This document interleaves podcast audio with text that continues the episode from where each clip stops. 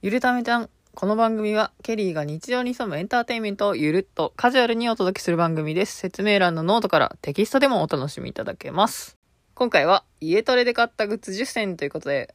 お送りしていきたいと思います。都市部はまたも緊急事態宣言が発令されたということで、えー私が家トレで買ったグッズを今回ご紹介していきたいと思います。えー皆さんこの非常事態宣言とかになった時に何してましたか？散歩とか行ってましたか？家の中で運動してましたか？私はね、そんなに外には歩いてなくて、まあたまにね、あまりに退屈だったりとか、家の中だと視野が狭かったりするので、あの、遠くを見たいなと。家の、家から見える景色以外も見たいなっていうことで、まあ近所のね、河原まで歩いて行ったりとか、なんか、一駅離れた駅に、東西南北の駅まで行ってみたりとか、いろいろやってたんですけど、まあ結局歩くルートも固定されてくるわけで結構飽きてきちゃうんですね。なので、まあ家でできる、えー筋トレグッズだったりとか、ストレッチグッズだったりとかっていうのをご紹介していきたいなと思います。で、最後に今も使っている現役グッズもご紹介するので、ぜひ、えー自分に合いそうだなというものを見つけてもらったりだとか、えー私が今も使ってるものを参考に、えーなんか、まだ持ってないものがあれば、買ってみようかなという気になったり、使っていただけたらいいんじゃないかなと思います。じゃあまず、10選一気にざっとご紹介します。ヨガマット、フォームローラー、ゴムバンド、バランスボール、ダンベル、プロテイン、ビースティーボール、骨盤職人、ストレッチポール、バランスボードです。何か知っている単語はあったでしょうか？はい。では、簡単に紹介していきたいと思います。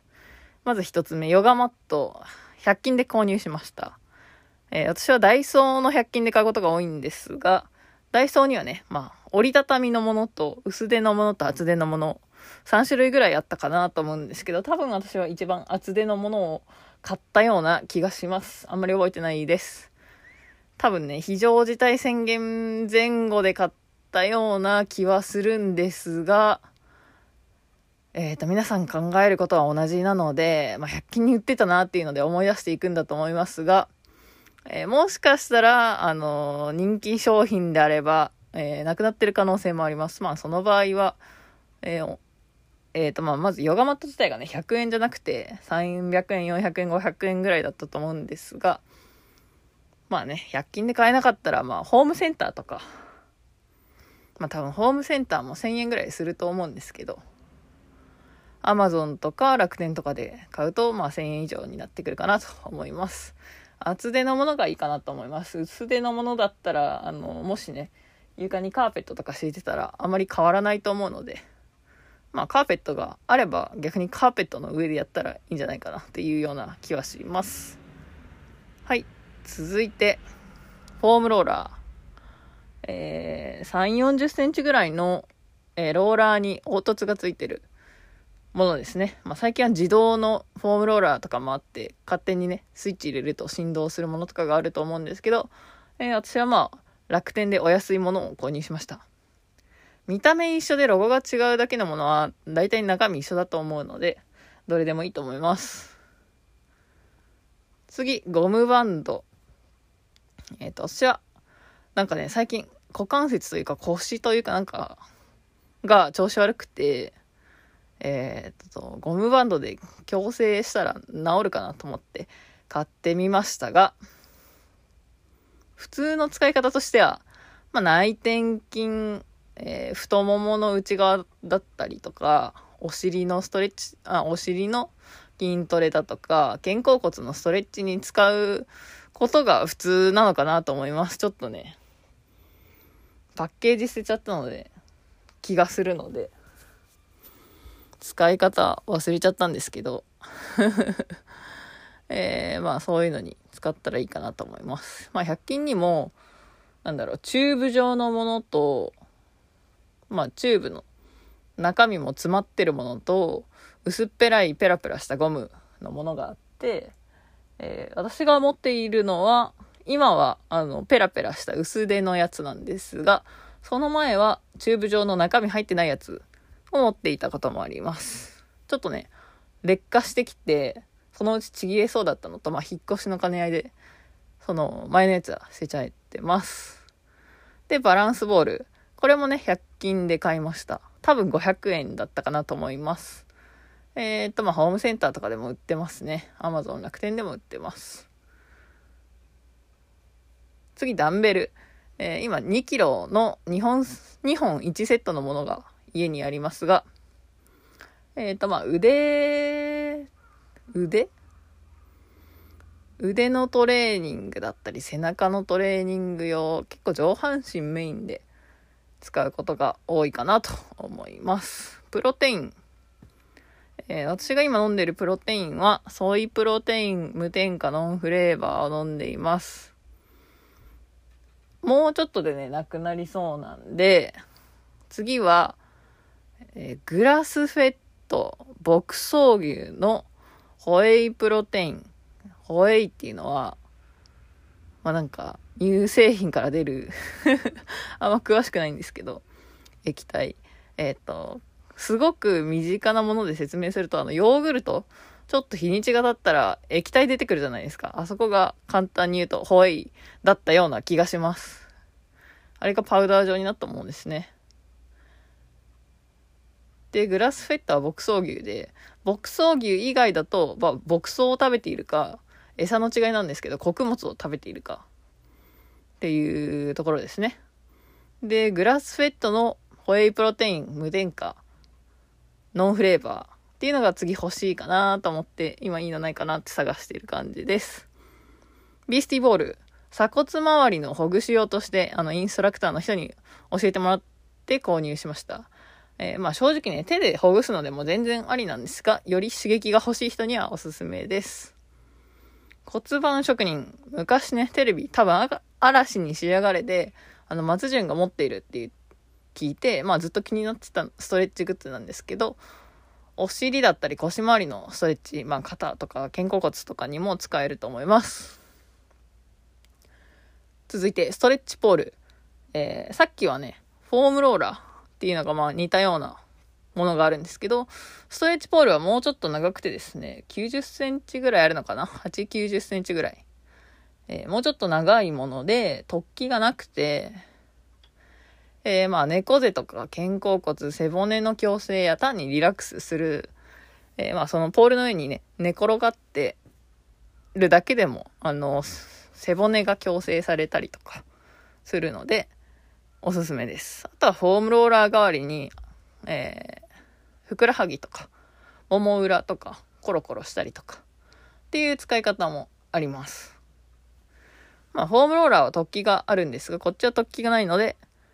えー、まあ、刺激は弱めですが、まあ、そういう用途にも使えます。で、バランスボード、体幹トレーニング用に購入しました。えー、直接フローリングでやると傷がつきました。ヨガマットの上でやるとマットがめちゃくちゃ潰れます。まあ、しばらくすると、まあ、マットも戻ってくるんですが、まあ、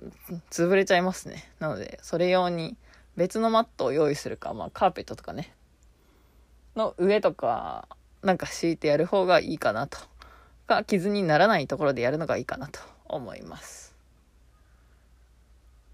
えっ、ー、とね、これはね、素足でやんないと靴下でやると、えー、滑っちゃうので、えー、こけないように気をつけてやっていただければなと思います。私はね、アマゾンか楽天、楽天だったかなで買ったような気がすると思うんですが、えー、まあ、久しぶりに、あの、結構コロナが落ち着いている時期に、100均に行ったら100均でも売ってたので、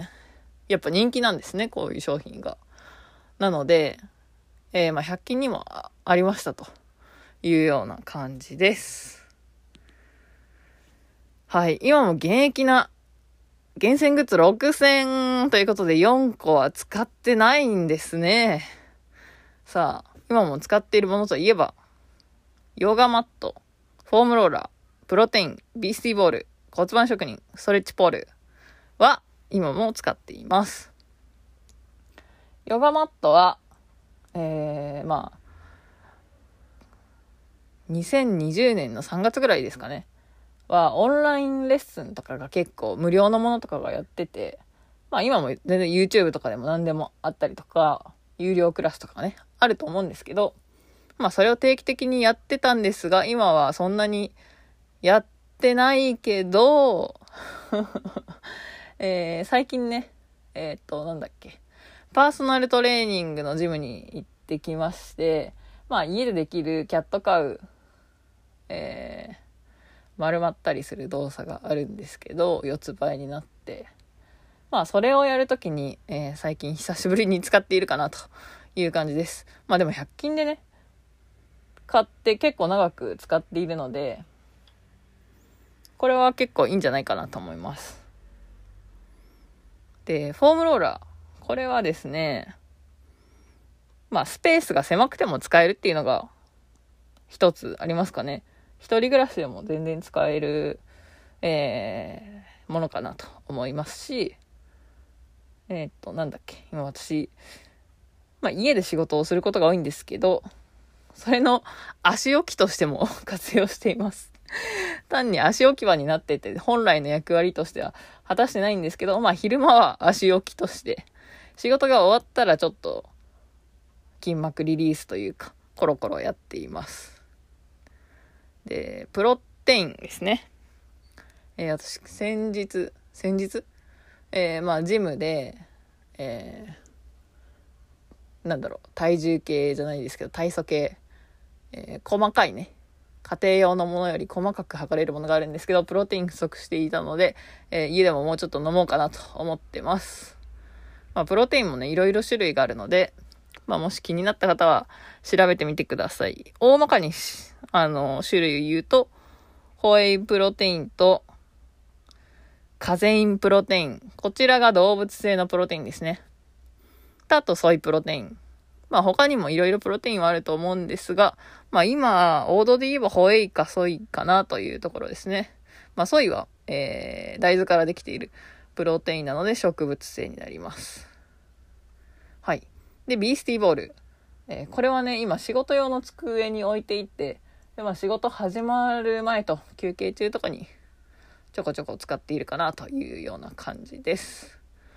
で、ストレッチポール。これもね、休憩中とかに結構寝転んでますね。